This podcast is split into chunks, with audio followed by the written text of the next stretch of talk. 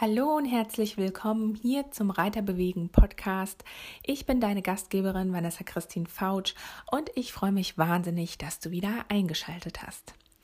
Zunächst einmal muss ich mich entschuldigen, dass letzte Woche keine Podcast-Folge veröffentlicht worden ist. Ich hatte so viel zu tun und war viel unterwegs, habe viele neue Projekte angeschoben und da ist mir der Podcast tatsächlich etwas entglitten. Ich habe es nicht geschafft, eine Folge hochzuladen. Schande über mein Haupt. Ich hoffe, ihr könnt es mir verzeihen. Doch jetzt habe ich ein richtig cooles Thema für euch, was das Ganze hoffentlich wieder ausgleichen wird. Denn heute soll es um meine Ausbildung zum Neurorider Coach oder zum Neurorider Trainer gehen. Da möchte ich dir einfach einmal erzählen, was das überhaupt ist und ähm, dir auch so ein paar Einblicke geben. Ich freue mich jetzt, wenn du dran bleibst und wenn dich das Thema genauso interessiert wie mich. Beginnen wir mal ganz von vorne. Wofür steht überhaupt Neurorider? Der Begriff wurde geprägt von Marc Nölke, bei dem ich auch die Ausbildung mache. Marc ist Trainer im Spitzensport, trainiert Athleten auf höchstem Niveau und sein großes Thema ist das Neuroathletiktraining. Da hat er jetzt vor einigen Jahren ein Konzept entwickelt und etabliert, das Neurorider-Konzept sozusagen. Äh, wo es speziell um ein gehirnbasiertes Training für Reiter geht. Also es ist die angewandte Neuroanatomie äh, für das Reiten, für diesen Sport, für die Anforderungen, die an den Reiter dort gestellt werden. Und da gibt es ja ein großes Spektrum an Tests, Aufgaben, Übungen, er nennt es auch Drills, wo man mit herausfinden kann, wo seine Defizite liegen, einmal auf körperlicher Ebene, aber halt auch im Bereich des Gehirns, also im Bereich dort, wo die Bewegung entsteht oder die Bewegungsschaltung, Verarbeitung stattfindet. Und da kann man wirklich anhand seines Testclusters, der Testcharts ganz sinnvoll und strukturiert erkennen, okay, wo habe ich meine Probleme, wie gut ist mein Gleichgewicht, wie gut ist meine Koordination, wie gut ist meine Bewegungssteuerung, wie gut ist die Bewegungsqualität. Also alles wichtige Aspekte für das Reiten. Und man kann dabei nach dem einfachen Motto vorgehen, welche Übungen sind gut für mich. Also welche Übungen sind sinnvoll für mich, ähm, dass man schaut, okay, wo habe ich die Defizite, da und da kann ich einen Haken drunter machen, da, oh, da habe ich, hm, falle ich zurück, habe ich Schwierigkeiten. Okay, nehmen wir uns den Bereich und trainieren den mit genau den Übungen, die diesen Bereich verbessern. Also nach dem Motto, mach nur die Sachen, die dich wirklich besser machen. Eine ganz tolle Herangehensweise und es gibt tatsächlich auch ein paar Parallelen zwischen dem Training von Marc und meiner Arbeit als Physiotherapeutin. Denn Marc geht genau nach dem gleichen Konzept vor, wie wir auch in der Physiotherapie arbeiten. Das heißt, wir nehmen erstmal den Ist-Zustand, schauen, okay, wie gut funktioniert zum Beispiel die Bewegung, wie gut lässt sich das Gelenk bewegen, äh, wie weit lässt sich das bewegen oder wie schnell ist eine Bewegung, wie präzise. Also erstmal ein Ist-Zustand einen Test, um herauszufinden, okay, wo stehen wir gerade oder vielleicht sogar auch einen Testcluster, also mehrere Tests, die dann eine Aussage ergeben, womit man dann arbeiten kann. Das heißt, wir schaffen zunächst eine Grundlage, dann kommen, kommt der Weg, also die Übungen, Mark nennt das Drills oder halt in der Physiotherapie die Behandlung.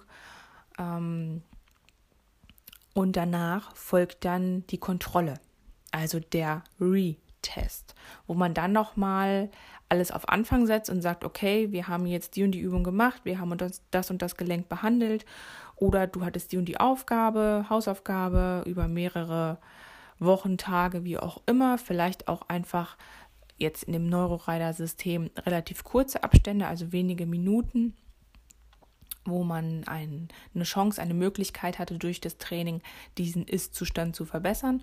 Und der wird dann mit dem Retest nochmal kontrolliert, wo man dann absichern kann, okay, war das erstmal die richtige Übung für mich? Hat das mein Ist-Zustand vom Anfang verbessert? oder nicht, um dann auch zu schauen, okay, um wie viel bin ich besser geworden. Das heißt, ein, eine tolle Möglichkeit, wirklich einen nachhaltigen Erfolg zu skalieren und den Trainingserfolg natürlich auch zu sichern. Das schafft mega Motivation, wenn man sieht, dass man in kurzer Zeit relativ schnell gut besser wird.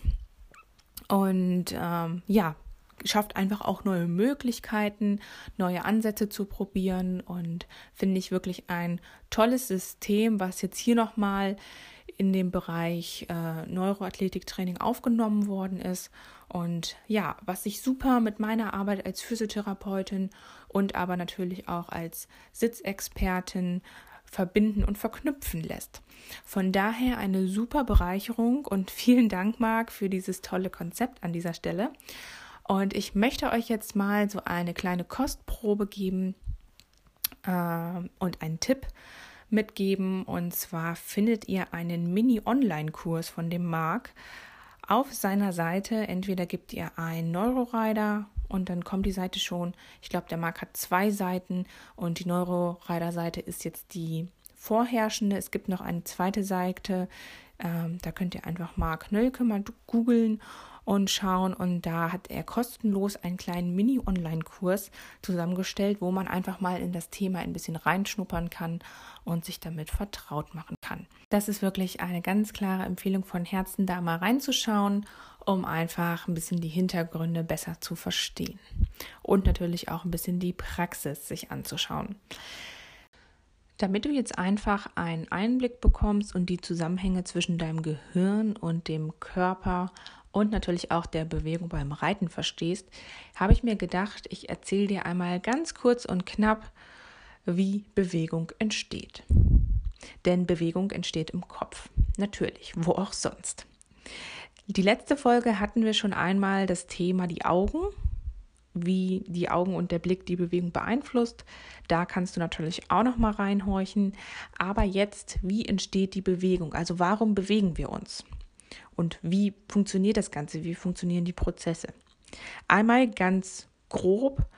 Wir brauchen zunächst erstmal einen Handlungsantrieb. Also warum sollen wir überhaupt eine bestimmte Bewegung machen? Das Ganze findet im limbischen System statt. Das ist ein Bereich zwischen dem Großhirn und dem Gehirnstamm, wo Emotionen verarbeitet werden. Und diese Emotionen, wenn die verarbeitet werden, setzen dann zum Beispiel die Bewegung in Gang. Also dort findet die Umsetzung statt, der Grund, warum wir etwas machen müssen oder etwas machen sollen. Dann brauchen wir natürlich eine Handlungsstrategie. Also wie wollen wir die Zielbewegung erreichen? Wenn du zum Beispiel dein Pferd durchparieren möchtest oder schneller machen möchtest, indem du treibst, dann muss ja das Wie gegeben sein. Und das passiert dann in den Assoziationsfeldern, also in den Feldern von dem Cortex, wo die Handlungsstrategie entwickelt wird. Weiter geht es zu den motorischen Sekundärfeldern. Da wird dann die Information oder der Impuls weitergeleitet. Also die Programmierung findet statt. Da werden zum Beispiel Abstände gemessen, okay, oder die Dosierung wird festgelegt, wie doll muss ich treiben, äh, wie weit ist mein Schenkel, meine Wade, mein Absatz vom Pferd entfernt. Da werden sozusagen äh, die Informationen gefiltert, gesammelt und verarbeitet, äh, um dann im Kleinhirn und über die Basalganglien die Bewegung möglichst gut vorzubereiten. Die Basalganglien sind zum Beispiel für die Spontanität wichtig, dass du schnell reagieren kannst und auch das vorwegnehmende Denken und das Kleinhirn, wie gesagt, auch ganz wichtig, um die Bewegungsprogramme zu verfeinern und um die Bewegung zu steuern. Dann gelangt das Ganze natürlich auch ins Bewusstsein. Also du bist dir bewusst, okay, ich will jetzt treiben oder ich habe jetzt getrieben, ich bin gerade dabei. Das Tor zum Bewusstsein ist der sogenannte Thalamus. Ähm, Thalamus wird es dann weitergeleitet über die Pyramidenbahn zum Rückenmark, wo es dann letztendlich die Umschaltung vom Motorkortex, Rückenmark und dann auf den Muskel, also auf die Skelettmuskulatur stattfindet. Das heißt, dann, sobald es bewusst ist, gelangt es in das System von dem Rückenmark und der Zielmuskulatur oder dem Muskel, der das ausführen soll. Und da findet dann die Durchführung statt. Also zuerst brauchen wir den Handlungsantrieb, dann die Handlungsstrategie, dann eine genaue Programmierung und zum Ende die Durchführung. Und wie du gerade gemerkt hast, sind viele verschiedene Bereiche des Gehirns daran beteiligt. In der Neurorader-Ausbildung haben wir jetzt einen Blog angefangen zum Thema Kleinhirnaktivität, also Kleinhirntests. Wie gut ist meine Bewegungsprogrammierung? Wie gut kann ich, wie gut ist mein Gleichgewicht? Wie gut ist die Zielansteuerung? Ähm, die Bewegungsqualität und so weiter.